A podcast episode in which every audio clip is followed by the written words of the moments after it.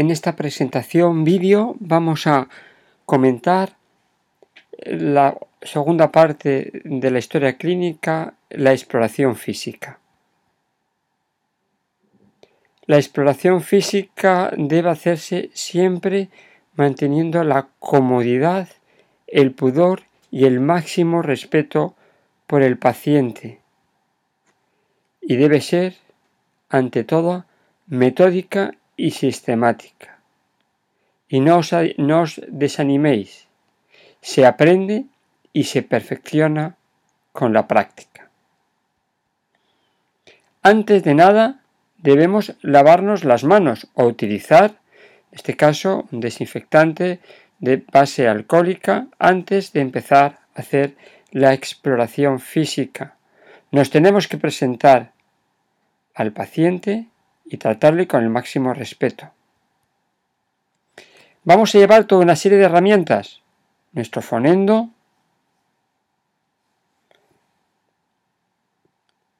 nuestra linterna para ver las pupilas y la boca, por ejemplo, para ver la conjuntiva, nuestro martillo de reflejos para hacer el reflejo de la exploración neurológica, ahora más recientemente los residentes y los adjuntos jóvenes el pulsiosímetro, y, como no, un diapasón en el caso de que queramos medir eh, la exploración cerebelosa. Los cuatro elementos de la exploración física es la inspección, ver al paciente, palpamos, percutimos y auscultamos. Ahora vamos a recoger las constantes vitales en la exploración física, la temperatura y la tensión arterial. La temperatura no la cogía la enfermera, la podemos coger nosotros, la tensión arterial también, la deberemos coger nosotros también. Y luego la frecuencia cardíaca, la frecuencia respiratoria y ahora más recientemente la saturación de oxígeno. Y todo esto dejarlo bien recogido en la historia clínica. A continuación vamos a tratar los aspectos generales, la parte general, la actitud del paciente, la orientación, el estado de nutrición, la hidratación, la coloración de piel y mucosas. Vamos a ver primeramente la actitud del paciente, en el cual le vamos a ver al paciente si se encuentra consciente o tiene una disminución de la conciencia que no responde a estímulos verbales o responde o no responde a estímulos dolorosos y para medir adecuadamente la, la actitud podemos hacerlo con la escala de Glasgow. Y luego tenemos que medir la orientación, tenemos que ver si está orientado en tiempo y espacio y persona, y así recogemos en la historia clínica paciente consciente y orientado en tiempo y espacio o paciente eh, con disminución de la conciencia que responde a estímulos dolorosos y desorientado en tiempo y en persona. A continuación vamos a, vamos a, ver el estado nutricional de la paciente, el estado general del paciente, cómo se encuentra la paciente, si está en buen estado nutricional, si está obesa o si es una obesidad mórbida, si está muy delgado, está delgado o muy delgado en forma de caquexia. A continuación le vamos a ver la hidratación del paciente en la piel con el signo del pliegue en, la gente, en los pacientes de edad avanzada o en la mucosa tenemos la lengua y las conjuntivas para poder medir el estado de hidratación y podemos decir recoger la paciente hidratado. Y luego tenemos que ver la coloración. La coloración la vamos a ver la conjuntiva. Es muy importante la conjuntiva, vamos a ver si está, el paciente está pálido, como vemos en esta imagen, o no está pálido, o está amarillo en este caso de la piel, claramente con ictericia de la piel. A continuación vamos a ver la cabeza y el cuello. La cabeza y el cuello de este paciente, tenemos que ver que el cuello cabelludo está bien o existen lesiones como estas lesiones de una enfermedad eh, dermatológica que tenía este paciente, la integridad, si tiene si tiene lesiones de característica actínica o lesiones solares o ausencia del pelo, el cuero cabelludo es importante, la frente tenemos que ver si están las arrugas o la frente no tiene ningún tipo de arrugas y está o la simetría de las arrugas de la frente. A continuación vamos a ver en la cara del paciente adecuadamente si es simétrica a la derecha, a la parte izquierda, si existe un aumento del volumen, si existen movimientos anormales o existe presencia de lesiones como en este paciente que tiene lesiones en la cara de eh, características pustulosas en frente, mejillas y mentón, por ejemplo. Tenemos que ver los ojos detenidamente, si existe un ojo exoftalmía hacia afuera, enoftalmía hacia adentro, tenemos que ver la conjuntiva ocular, la conjuntiva palpebral, las escleras, el iris y también debemos valorar la agudeza visual si ve o no ve el paciente. A continuación la boca. La boca es muy importante ver si tiene halitosis, si le huele la boca, si tiene algún tipo de caries, las características de la dentadura. La lengua, si existe una lengua saburral, como en este caso una lengua blanquecina, los labios si son normales, la higiene general de la boca, si la higiene es defectuosa, podemos decir eh, poner una epígrafe boca séptica. Debemos explorar el cuello a continuación, si el cuello lo mueve adecuadamente, si tiene adenopatías como vemos en este paciente, adenopatías supraclaviculares, laterocervicales, retroauriculares. Tenemos que palpar el tiroides, como esta imagen de esta paciente, que era un bocio que se veía y se palpaba correctamente, un bocio en el hemitiroides derecho. A continuación nos vamos al tórax.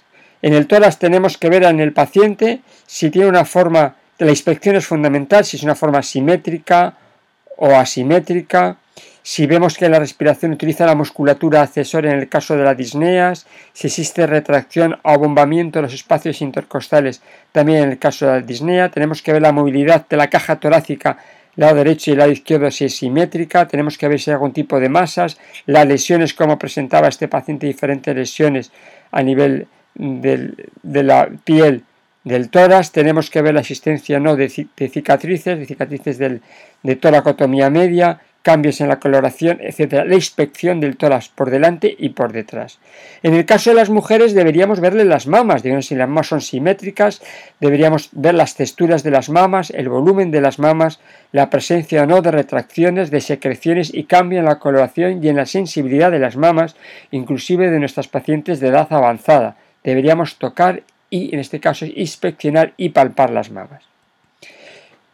Si ahora nos vamos a ver el corazón, ya hemos hecho antes la inspección general, como hemos dicho antes del tórax, vemos el corazón de la inspección general, tenemos que palpar el tórax, tenemos que palpar el latido del corazón a nivel del ápex y luego tenemos que ir a auscultar el corazón. Tenemos que auscultar el ritmo, si tiene un ritmo cardíaco rítmico o arrítmico y si tiene ruidos anormales, si tiene soplos, si tiene algún desdoblamiento de alguno de los tonos, algún refuerzo, algún clic, debemos hacerlo en todos, los, en todos los focos, en el foco mitral, en el foco tricuspidio, en el foco pulmonar y en el foco aórtico y luego ver si se irradiara hacia el cuello o si alguno de los soplos se irradia hacia la axila.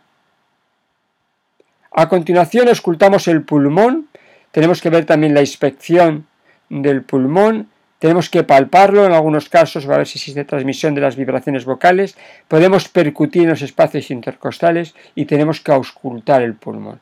Tenemos que auscultar si tiene un murmullo vesicular normal o disminuido, si tiene crepitantes, si tiene subcrepitantes, si tiene roncus o sibilancias y dónde los tiene bilaterales, unilaterales, en mitad inferior, en mitad media, en campos superiores, etc donde tiene los ruidos anormales el paciente en la auscultación pulmonar.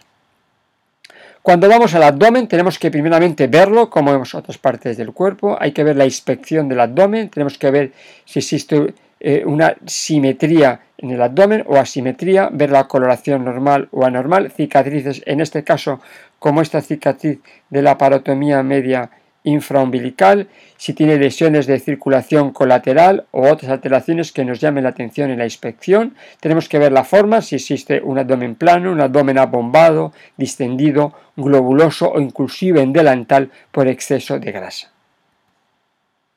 Luego tenemos que auscultar el abdomen del paciente a ver si los ruidos son normales o anormales. Y luego palpamos. Tenemos que palpar la palpación superficial y la palpación profunda, la palpación por si tiene dolores en alguna parte del abdomen, si tiene resistencia a la palpación superficial y profunda, y luego tenemos que palpar para ver masas y organomegalias. Tenemos que ver si tiene patomegalias, esplenomegalias o tiene algún tipo de eh, otro tipo de organomegalias en el abdomen. Tenemos que también palpar los orificios herniarios a nivel de la hernia inguinal o a nivel de la hernia crural, por encima del ligamento de pupar o por debajo del ligamento de pupar. Algunas veces tenemos que ayudarnos de la tos del paciente para ver si tiene o no orificios herniarios. Por último, podemos utilizar la percusión en el abdomen. Tenemos que ver que en general es el abdomen tiene un ruido timpánico. En el caso de ascitis, veremos una matidez en los flancos y la percusión es útil en la exploración abdominal. A continuación vamos a exploración, exploración genitales. En las mujeres tenemos que explorar el vello pubiano, si tiene los labios mayores normales, cómo está el clítoris, exploración general del, aparato genital femenino y el aparato genital masculino tenemos que ver el testículo, si el testículo está aumenta de tamaño, el pene, tenemos que ver el epidídimo, si existe una hernia escrotal, etc. A continuación, si lo precisa, podemos hacer un tacto rectal, en este caso para ver cómo está la próstata, por si acaso tiene dolor abdominal mm, eh, eh, eh, al tocar el, tacto rectal, si tiene hemorroides, pero si tiene masas a nivel del recto, de una serie de indicaciones del tacto rectal. Posteriormente tenemos que ver la espalda. En la espalda tenemos que ver los movimientos de la espalda son normales o anormales, si la espalda está alineada, está, eh, eh, está desalineada, si tiene algún tipo de protrusión, como vemos aquí en este caso, que tenía una, una, protrusión a nivel de, eh, de la columna lumbar Vemos si tiene deformidades, si tiene cifosis o tiene escoliosis eh, el, paciente. Y luego en algunos casos tenemos que hacer a puño percusión renal en el caso que sospechamos que el paciente tiene una pielonefritis. A continuación exploramos las extremidades, hay que explorar extremidades superiores, primeramente con la inspección, en este caso tenemos que ver que este paciente tenía un marcado edema en miembro superior derecho o estas mujeres Tenía un edema y un eritema en miembro superior derecho. A continuación, en la inspección de las extremidades inferiores, tenemos que ver el color, si tiene edema o no edema, si tiene datos de varices, tenemos que ver los tobillos y los pies, si tiene el pie valgo, el pie varo, si tiene el ayus valgus, que el dedo en martillo, eh, tenemos que describir lo que estamos viendo en las extremidades inferiores en la inspección. Tenemos que palpar los pulsos pedios, también podemos pasar los pulsos popliteos y también los pulsos femorales y tenemos que ver si tiene edemas, como este caso, que edema que dejaba fobia a la presión en el dorso del pie. También tenemos que ver articulaciones, tenemos que ver si tiene eh, algún, tipo de dolor, aumento del volumen, calor, rigidez o deformidades en las articulaciones de las manos, rodillas o tobillos. Aquí podemos ver en esta paciente esta deformidad de las manos en ráfaga, eh, eh, desviación cubital, con estos dedos en cuello de cisne y dedo en, cabeza de ojal, en una mano de una paciente con artritis reumatoide eh, eh, antigua y esta es otra mano, en este caso con una retracción de la mano, retracción de Dupuytren en otro paciente. Luego pasamos a realizar una exploración neurológica eh, de los pacientes. No en todos los pacientes vamos a hacerla, pero bueno, deberíamos tenerla protocolizada y hacerlo en todos nuestros pacientes, en el cual vamos a ver los pares craneales, la parte motora, la parte de la sensibilidad y por último la marcha y el equilibrio. Para ello nos vamos a ayudar de la linterna, del diapasón y del martillo. Primeramente los pares craneales, el par 1, eh, veremos la audiencia visual, el 2 el oftálmico, el 3, 4 y 5 los movimientos oculares, perdón, el 3, 4 el 3, 4 y 6 los movimientos oculares, el 5 y 7 la fuerza y la sensibilidad de la cara, el 8 la audición. Y luego el 9, el 10, el 11 y el 12 la orofaringe, la motilidad de la lengua y la motilidad supraescapular. Luego tenemos que ver la fuerza, eh, el, sistema motor, veremos la fuerza, si es simétrica o asimétrica, si es el, grado de la fuerza es 1, 2, 3 o 4, tenemos que ver el tono, si está aumentado o disminuido, tenemos que ver los reflejos y también el reflejo cutáneo plantar de los pacientes en el caso de sospechar eh, una hemiplegia o una hemiparesia.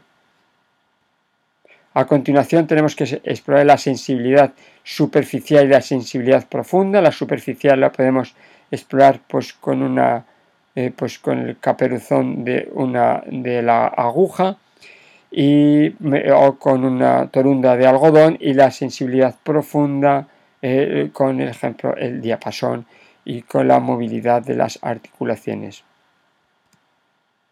La marcha y el equilibrio le diremos al paciente que se ponga de pie, que se mueva y que deambule. Todo esto vamos a finalizar también lavándonos las manos, escribiendo toda esta información de la exploración física en, en una correcta hoja.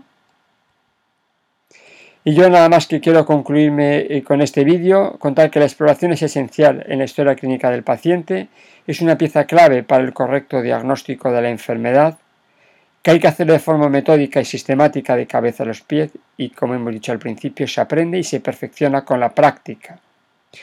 En este vídeo es una visión general de la exploración física y luego habrá vídeos específicos explicando cada una de las diferentes órganos o sistemas de máximo interés para el estudiante.